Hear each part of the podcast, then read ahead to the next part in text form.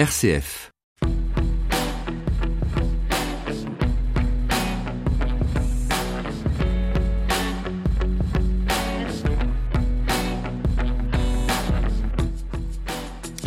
Retour dans ce numéro de décryptage sur le 1er mai 2019. 1er mai euh, plutôt calme en province, tendu, agité à Paris avec cette polémique autour de l'hôpital de la Pitié-Salpêtrière.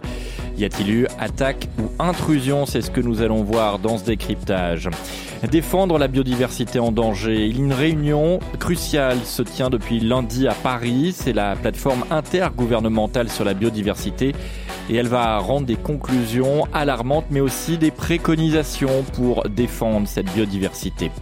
Et puis un nouvel empereur au Japon, c'est l'actualité euh, internationale de la semaine. Naruhito, nous partirons à la découverte de ce nouvel empereur, le 126e du nom, âgé de 59 ans. Décryptage, le magazine de la rédaction, présenté par Jean-Baptiste Labeur. Bon enfant en région, le 1er mai a été une nouvelle fois tendu à Paris avec des heurts violents entre forces de l'ordre et militants Black Bloc, accompagnés parfois de gilets jaunes radicaux. Mais le chaos tant redouté en début de semaine n'a toutefois pas eu lieu, mais il y a pourtant cette polémique qui a émergé mercredi en fin de journée. Des gens ont attaqué un hôpital. Des infirmières ont dû euh, préserver le service euh, de réanimation. Nos forces de l'ordre sont immédiatement euh, intervenues pour, au fond, sauver, sauver le service de réanimation. Le ministre de l'Intérieur Christophe Castaner évoque à ce moment-là l'hôpital de la Pitié-Salpêtrière qui aurait fait l'objet d'une intrusion violente de la part de plusieurs dizaines de manifestants. La direction de l'hôpital et Martin Hirsch, le directeur de l'assistance publique euh, des hôpitaux de Paris, évoquent euh, ce mot de tentative d'intrusion violente dans un service de réanimation. Sauf euh, Cédric Bonnefoy qu'au fil des jours, les choses n'apparaissent pas aussi claires. Alors qu'est-ce que l'on sait plus précisément aujourd'hui de ces faits? En raison des multiples vidéos de la scène apparues sur les réseaux sociaux, on a une idée plus détaillée du déroulement des faits. L'une de ces vidéos en particulier est assez éclairante. Elle a été tournée par des personnels de l'hôpital au niveau de l'issue de secours du service de réanimation. Il est aux alentours de 16h30 au 97 boulevard de l'hôpital dans le 13e arrondissement. Une grille métallique est forcée par des manifestants. Ce n'est pas une entrée officielle de l'hôpital mais une issue de secours et de service qui donne à l'arrière du bâtiment de la réanimation. On voit alors une foule hétérogène se répandre dans la cour de l'hôpital suivie par de nombreux policiers. Puis un groupe de manifestants se dirige vers une passerelle qui aboutit sur une issue de secours du service de réanimation. Le personnel présent ferme la porte et la bloque in extremis. Non, non, on peut pas, on peut pas. Là, c'est la réanimation, c'est la réa. Mais assez vite, la tension retombe. Malgré la stupeur, les soignants tentent de calmer les personnes présentes. Ils vont bien Ils vont bien Ils arrivent pas Non. Non, non, ils vont être. Ils vont être. Mais ne courez pas Non, non, mais. Non, non, mais là, et oui, mais là, on va, on est avec vous et ils vont, ils vont rien faire. Non, non, monsieur, non, monsieur, non, non, non, monsieur. C'est la réanimation, il y a des gens qui sont en train de mourir. Non, justement, faites pas ça, faites pas ça et ça va bien se passer, d'accord? Ils sont, ils sont pacifistes avec vous, tout va bien se passer. C'est la réa, là, c'est la réa. Et sur cette partie de la vidéo, on distingue euh, plusieurs manifestants assez âgés. L'un d'eux explique même que les policiers les gazent, les soignants tentent de les rassurer tandis que les policiers évacuent les manifestants sur la passerelle. Recroisé avec d'autres vidéos, l'intrusion ne ressemble plus, ne ressemble pas, pardon, à une attaque. En règle, l'hypothèse d'un mouvement de foule devient alors crédible. La tentative d'une partie des manifestants de pénétrer dans le service de réanimation pourrait être en fait liée à l'intervention des forces de l'ordre. Un peu avant cet événement, des Black Blocs avaient pris d'assaut le commissariat du 13e arrondissement, non loin de là. Les policiers font alors usage de gaz lacrymogène en quantité importante le long du 97 boulevard de l'hôpital. On entend d'ailleurs sur la fin de la vidéo le personnel soignant commenter l'opération. Non mais ils ont pris peur, ils ont juste pris peur et ils ont voulu... ils ont pris en tenaille. Bah oui, voilà, c'est pour ça en fait. Elles avaient peur, elles étaient Non mais, tu sais que ça va être la merde, pourquoi tu viens dans ces trucs-là en fait, Mais parce que oui, mais elles, il y en a qui manifestent pacifiquement et eux ils sont arrivés au milieu. C'est ça en fait. La trentaine de personnes placées en garde à vue a été relâchée sans suite jeudi soir. Une enquête est toujours en cours. Il reste de nombreux points à éclaircir. Une plainte contre X a été déposée par l'assistante publique des hôpitaux de Paris. La direction a constaté des dégradations dans un service sans que l'on sache encore à ce stade si elles ont un lien avec cette intrusion. Des images de vidéosurveillance ont été remises à la justice. Merci euh, Cédric Bonnefoy. J'ajoute que face à cette polémique, l'opposition de droite et de gauche a fustigé le vocabulaire du ministre de l'Intérieur, certains évoquant une manipulation de l'information et demandant même une commission d'enquête parlementaire. Ce matin, Christophe Castaner a rétro-pédalé, reconnaissant n'avoir pas employé le terme adéquat. J'entends le reproche qui m'est fait d'avoir utilisé le mot attaque. Je souhaite qu'aucune polémique n'existe sur ce sujet. Et en le voyant l'être, je me dis que le voyant naître, je n'aurais pas dû l'employer. Intrusion violente, terme utilisé par la directrice, est en effet mieux adapté et semble confirmé d'ailleurs par les vidéos qui sont apparues depuis. Mais entrer de force dans un hôpital, par l'entrée principale ou par l'entrée annexe, en brisant euh, les chaînes du portail, tenter de s'introduire dans euh, les services interdits d'accès au public parce qu'on y soigne et protège des vies humaines, ce sont des actes inadmissibles et des actes très graves. Christophe Castaner ce matin à Toulon. Voilà ce que l'on pouvait dire à ce stade sur euh, cette intrusion au sein de l'hôpital de la Pitié-Salpêtrière le jour du 1er mai. Décryptage sur RCF, présenté par Jean-Baptiste Labeur. C'est la journée mondiale de la liberté de la presse aujourd'hui et la France n'est que 32e au classement établi par l'ONG Reporters sans frontières le mois dernier, preuve que notre pays a encore des progrès à faire. Dans le contexte du mouvement des Gilets jaunes, l'exercice du métier s'est singulièrement compliqué. Au moins 90 signalements de violence envers les journalistes ont été faits à la police des polices et mercredi, 350 médias, photographes et journalistes indépendants ont publié une tribune sur le site de France Info. Ils dénoncent des violences policières subies par leur profession ces dernières semaines et revendiquent leur droit à informer. Robin Jafflin est photographe indépendant, signataire de cette tribune. Il nous raconte dans Décryptage son expérience ces dernières semaines pour dire ce que les violences qu'on peut subir sur le terrain, euh, ça va de choses assez simples hein, comme des insultes à des choses plus graves comme des tirs de grenades ou de LBD directement sur les journalistes. Moi, pour ma part, euh, j'ai couvert, ça, fait plusieurs mois, voire même années, hein, que je couvre les, les, mouvements sociaux. Ça date pas seulement des Gilets jaunes. Mais pendant les Gilets jaunes, en fait, on a assisté à une vraie recrudescence des, violences policières et, particulièrement sur les journalistes. Euh, moi, pour ma part, j'ai couvert le mouvement à Paris, Tours et Dijon. Et en fait, euh, bah, chaque manifestation, quasiment, euh, c'était à, enfin, minima des insultes de la part des forces de l'ordre. Et dans le pire des cas, moi, il m'est arrivé une fois à Tours d'être menacé avec armes et tiré dessus euh, par un LBD entre autres. Donc euh, il y, a une enquête IGPN qui est en cours. Puis après euh, à Paris aussi plusieurs plusieurs fois des tirs de grenades, des matraquages aussi de la part des, forces de l'ordre et voilà. Pour vous, c'est des incidents isolés ou c'est quelque chose de, plus global?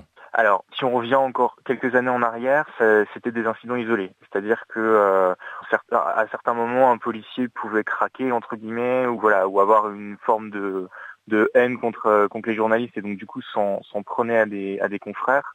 Mais c'est vrai que de plus en plus, on se rend compte que c'est ciblé et que quelque part c'est presque institutionnalisé parce que c'est pas forcément les mêmes unités, c'est pas forcément les mêmes personnes et surtout ça touche toutes les villes de France. Quand on regarde les signalements IGPN et même les même quand on discute avec les confrères, ça touche des confrères euh, à Bordeaux, ça touche des confrères à Toulouse, à Paris. Donc c'est vraiment quelque chose de global et c'est ça qui nous inquiète, parce qu'on voilà, on, remarque ce phénomène-là, qui est massif, qui se déroule dans plein de villes euh, en France, et qu'en face, on n'a pas forcément une réaction non plus de l'État et des, euh, et des forces de l'ordre euh, en notre faveur pour que ça change. Dans la tribune, les, signataires dont vous faites partie demandent à, l'État d'agir vis-à-vis de la hiérarchie policière. Pour vous, il y a des consignes qu'il faut absolument maintenant donner pour qu'on respecte le travail des journalistes? Ah bah, tout à fait, euh, des consignes et aussi des sanctions, parce que on se rend compte que euh, les enquêtes IGPN euh, n'aboutissent pas forcément ou sont souvent, on va dire, faites, mais il n'y aura pas forcément de condamnation derrière. Donc nous, voilà, ce qu'on attend, c'est une, réponse déjà ferme de l'État. Il assume publiquement ce qui a pu se passer et ce qui, ce qui se passe, qu'il y ait des sanctions qui soient publiques et que ça soit pas un problème mis de côté, disons que euh, voilà, ça soit ça soit clair, net, précis et que, que du coup bah, les choses euh, changent finalement naturellement. Comment on fait pour exercer son métier dans, de telles conditions finalement quand on a choisi ce métier? Alors bon bah le, risque ça fait partie du métier hein, donc ça tend à, à ça. Maintenant c'est vrai que c'est très stressant de savoir que finalement les personnes qui sont censées nous protéger sont en fin de compte aussi potentiellement des, enfin pas des adversaires mais en tout cas des, personnes qui peuvent nous faire du mal sur le terrain. Donc ça voilà c'est compliqué du coup de savoir où se placer pour pouvoir par exemple bah, entre autres faire des photos ou prendre prendre des captations vidéo. Et puis après bah, c'est aussi euh, compliqué après de retourner sur le terrain pour ceux qui ont été blessés et qu'après derrière, bah, pour toutes ces personnes-là, euh, il y a aussi un, stress post-traumatique et qui n'est pas forcément non plus pris en compte dans, toutes les rédactions, en tout cas pour ceux qui sont, qui sont pigistes. Et donc, euh, donc voilà, pour certains, ça peut être très compliqué de retourner sur le terrain et il leur faut parfois plusieurs semaines, plusieurs mois, pouvoir avoir euh, peut-être pas le courage, mais en tout cas l'état psychologique qui leur permet de, de continuer leur travail. Et pour les indépendants, notamment les photographes, il y a la question du matériel aussi qui peut être endommagé. Ça coûte très cher, un appareil photo, des objectifs? Oui, ça coûte très cher. Euh, pour un, un photoreporter, on va dire qu'il a minimum 4 à 5 000 euros de matériel sur lui. Donc ça a un coût. Et c'est vrai que euh, c'est pas forcément un coût qui sera euh, pris en charge par les rédactions ou les assurances si jamais on a un souci. Donc il y a aussi cette pression supplémentaire parce que c'est notre outil de travail et que bah, si on n'a plus notre matériel, euh, en fait, on peut plus travailler tout simplement. Robin Jafflin, photographe euh, indépendant euh, qui travaille notamment pour le magazine Vice et le journal La Croix. Les auteurs de la tribune demandent à l'État de prendre des mesures donc pour laisser les journalistes faire leur travail ils alertent aussi sur la précarisation de leurs conditions de travail avec la problématique de la carte de presse. Elle est régulièrement exigée par les forces de l'ordre sur le terrain alors qu'elle n'est pas obligatoire pour exercer la profession. Or, elle est de plus en plus difficile à obtenir car il faut pouvoir euh, assurer plus de 50% de ses revenus issus euh, de la presse et on le sait dans un contexte de mutation globale de la presse, beaucoup d'indépendants n'ont pas de fiche de salaire mais sont euh, payés notamment en droit d'auteur. Décryptage, le plus de la semaine. Autre actualité importante cette semaine. Depuis lundi se tient à Paris une réunion et qui s'achèvera le 4 mai. Réunion cruciale pour l'avenir de la biodiversité de la planète. 130 pays sont rassemblés au sein de l'IPBES, la plateforme intergouvernementale scientifique et politique sur la biodiversité. C'est un petit peu le pendant du GIEC pour le climat. Ce groupe d'experts a travaillé pendant trois ans sur un rapport de 1800 pages qui devrait devenir la référence scientifique en matière de biodiversité. Là aussi, il y a urgence car tous les derniers travaux des chercheurs et des ONG sur la biodiversité sont alarmants. On assiste à un effondrement de la faune et de la flore, une extinction de masse, la sixième de l'histoire de la Terre. Des milliers d'espèces de plantes, d'animaux et aussi d'insectes sont directement menacés par les activités humaines. Moins médiatisés en général, les insectes sont les parents pauvres de la protection de la nature. Ils sont moins mignons qu'un panda ou moins glamour qu'un lagon et moins aimés surtout. Philippe Grandcola est entomologiste. Il est directeur de recherche au CNRS, au Muséum d'histoire naturelle de Paris, et il plaide dans Décryptage pour la cause des insectes. Alors il est vrai que les insectes sont souvent un peu moins euh, au centre de, nos intérêts immédiats ou plutôt on les caricature. Hein. Les insectes, on les voit euh, euh, très souvent déplaisants avec les moustiques vecteurs de maladies, les blattes domestiques, les punaises de lit, etc. Et puis de, l'autre côté, on voit les insectes supposés bienfaisants, les abeilles domestiques dont on connaît également le, déclin. En réalité, au-delà de ces différents antagonistes, il y a plusieurs dizaines de milliers d'insectes, ne serait-ce qu'en France métropolitaine, et l'ensemble de ces insectes intervient de manière permanente dans tous les équilibres de, nos écosystèmes. Et donc, effectivement, il est extrêmement important de leur prêter attention et de s'assurer que leur déclin euh, puisse être euh, freiné, voire euh, inversé. Tous ces insectes ont, une fonction dans les écosystèmes et ils ont une fonction directement qui, nous impacte, nous, humains. Oui, tout à fait.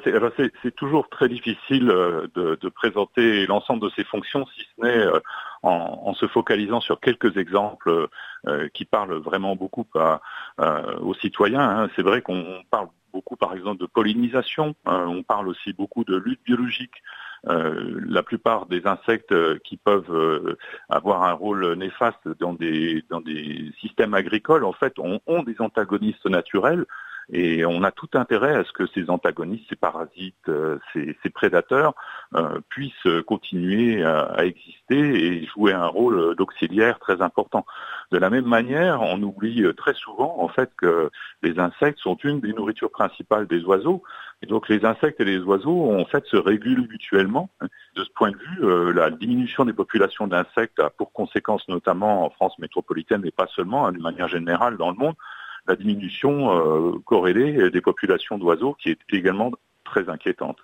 L'origine de ce déclin, euh, elle est quoi? Elle est multifactorielle? Oui, tout à fait. Elle est, multifactorielle. Il y a plusieurs grandes causes. La, première grande cause, de manière assez claire, et, c'est vrai dans le, dans le cadre de toutes les régions du monde et, également en, France, c'est la conversion, ce que l'on appelle la conversion des milieux, c'est-à-dire la transformation des paysages. À partir du moment où on diminue la diversité d'un paysage, hein, si on supprime les haies, les talus, euh, euh, si on ravage euh, les systèmes forestiers ou la strate herbacée dans des systèmes non forestiers, on va diminuer énormément la diversité des insectes. Si on coupe une forêt, une vieille forêt relativement dans un état d'équilibre naturel, évidemment, on va perdre sa faune d'insectes. Ça, c'est la première cause importante de dégradation. La deuxième cause, en fait, ce sont les, tout ce qui est intrant, hein, donc euh, non seulement les pesticides, mais également les fertilisants. Quand on, quand on emmène des engrais azotés de manière très importante, au lieu de cultiver du trèfle, par exemple, euh, qui est une plante qui enrichissait naturellement euh, les, sols, on va en fait de fait supprimer ou diminuer les insectes, par exemple les bourdons, qui étaient liés à ces, à ces plantes au trèfle. Euh, mais bien sûr, les pesticides qui sont, pour beaucoup d'entre eux, euh, destinés à contrôler les populations d'insectes ont forcément, hein, par de fait de leur nature, une action euh, négative sur les insectes. Troisième cause qui est également très importante et qu'on passe un peu plus sous silence, très souvent, ce sont les espèces exotiques envahissantes. Alors l'intensité des échanges entre les populations humaines maintenant, avec tout ce qui est transport de marchandises, etc., amène dans des zones euh, nouvelles, des espèces qui n'y étaient pas autochtones et euh, qui s'y développent de manière très rapide quelquefois, selon les opportunités, et qui ont un, rôle antagoniste avec des, espèces locales. Euh, donc il y a des exemples assez célèbres de ça, hein, comme par exemple le frelon asiatique ou la punaise diabolique. Bien sûr, quelquefois, on peut espérer qu'on arrive au final à de nouveaux états d'équilibre, mais entre-temps, on sera passé par des perturbations et des problèmes vraiment graves et puis enfin, la quatrième cause euh, au niveau mondial de, déclin des insectes, c'est le, changement climatique amène certaines espèces d'insectes à, diminuer euh, en importance et puis d'autres espèces euh, à prendre de l'importance. Donc on, arrive là aussi à des situations potentiellement déséquilibrées et c'est une cause non négligeable de déclin. Est-ce que euh, pour les gens qui nous écoutent, il est possible de faire quelque chose pour les insectes à, la petite échelle de, son jardin ou autrement? Est-ce qu'il y a des choses, des gestes simples qu'on peut faire pour protéger cette faune? Oui, tout à fait, tout à fait. C'est important effectivement que, au-delà des mesures gouvernementales et euh, d'une meilleure gestion de l'environnement euh, dans des espaces agricoles, forestiers ou urbains, il est important que chacun puisse participer et effectivement préserver euh, la diversité des habitats dans un jardin, ne pas réduire un jardin à une pelouse californienne euh, euh, rasée au millimètre chaque week-end.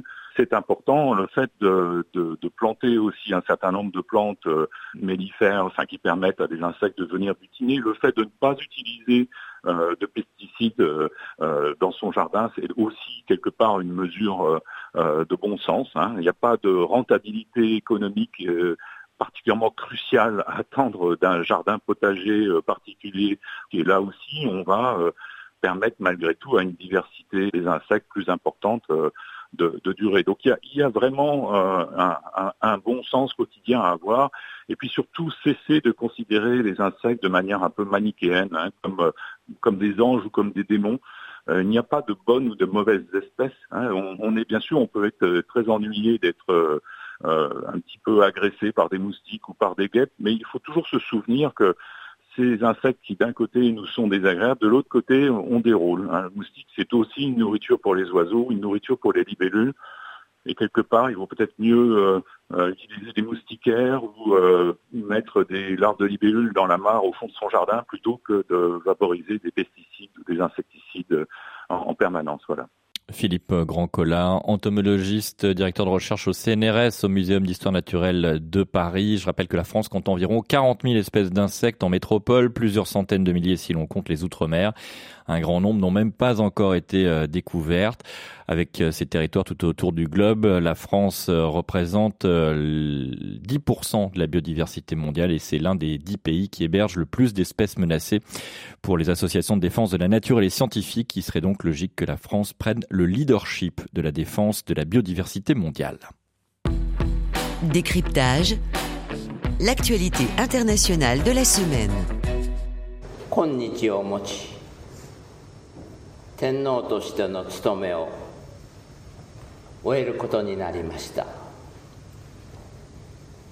Le dernier, c'était le dernier discours de l'empereur du Japon, Akihito, euh, mardi, au moment de son abdication. Je vous euh, résume très brièvement euh, ses propos traduits en japonais. Donc, il remercie en substance le peuple japonais après 30 ans de règne.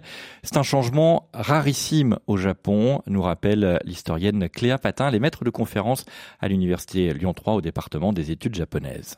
Déjà, on n'avait pas eu d'abdication depuis 200 euh, ans. La dernière, c'était 1817. Euh, Et c'est la première fois depuis euh, l'ère depuis la restauration impériale en 1868, qu'un empereur régnant annonce son désir d'abdiquer. Jusque-là, on ne changeait d'air, on ne changeait d'empereur qu'à la mort du précédent. Donc l'empereur a créé la surprise en avançant ça devant le peuple dans une allocution télévisée où il a dit qu'il avait des problèmes de santé, qu'il se sentait vieillir et qu'il souhaitait la main, justement parce qu'il prenait son rôle et sa fonction euh, très au sérieux. Du coup, ça a posé euh, des questions sur le plan juridique et finalement, le gouvernement euh, d'Abe Shinzo a choisi de faire une loi à minima, c'est-à-dire bah, d'aller dans le sens de l'empereur pour cette fois-ci. Au départ, Abe Shinzo, le Premier ministre, ne voyait pas cette abdication d'un bon œil. C'est quand même un gouvernement de droite dure, plutôt néo-nationaliste, qui est très attaché à la figure impériale et qui souhaite donc l'ancrer dans la durée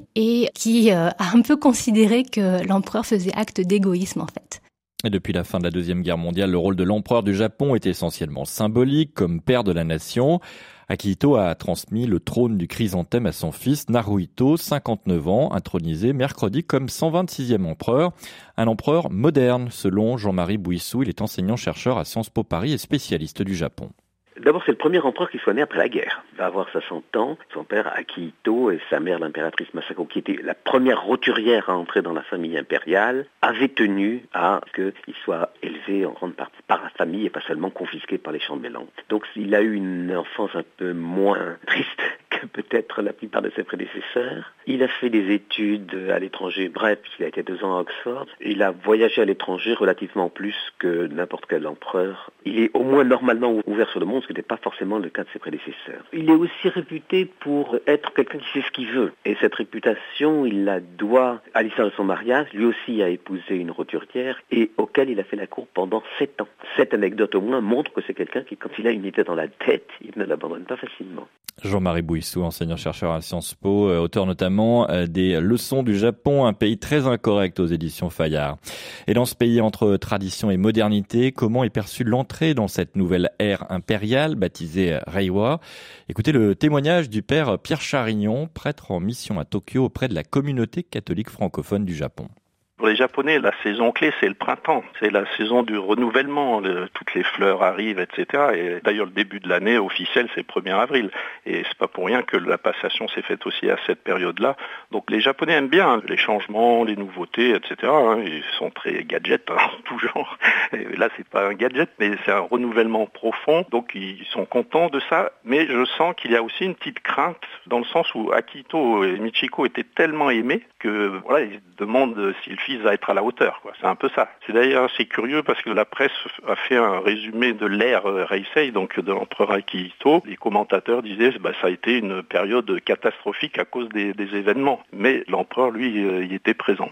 Il n'y a pas de programme pour l'empereur. La politique est quand même vraiment gérée par euh, l'Assemblée, les ministres. Et d'ailleurs, le Premier ministre Shinzo Abe va dire un petit discours au nouvel empereur en tant que représentant du peuple. C'est lui le représentant du peuple. Pierre Charignon, euh, prêtre en mission à Tokyo auprès de la communauté catholique francophone euh, du euh, Japon. J'ajoute que les Japonais ont obtenu une dizaine de jours de congé exceptionnel à l'occasion de l'intronisation du nouvel empereur Naruhito. Décryptage, le plus de la semaine. Et le plus de la semaine nous emmène en Bretagne avec la 20e édition du championnat de France cyclisme du clergé. Il s'est déroulé mardi et mercredi, 1er mai. C'était en Bretagne, deux parcours au programme avec un contre-la-montre à Lourmet et une course en ligne de 7 km 300 à Bonnemain. Au total, près de 50 membres du clergé se sont inscrits à cette compétition d'envergure nationale, inscrite au calendrier de la Fédération française de cyclisme.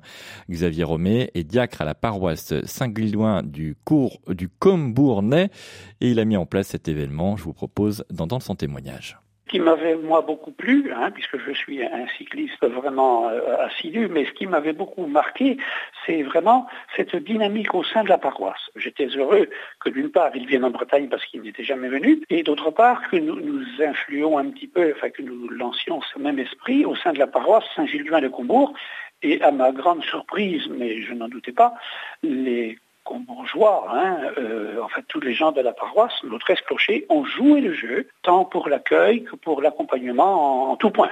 Nous sommes montés à 48 inscrits, parce qu'il y a toujours des inscrits de dernière minute, il n'y a pas de souci, venant pratiquement de toute la France, avec pour moitié des prêtres et, l'autre moitié euh, diacres et euh, religieuses. Nous avons quatre religieuses qui sont engagées.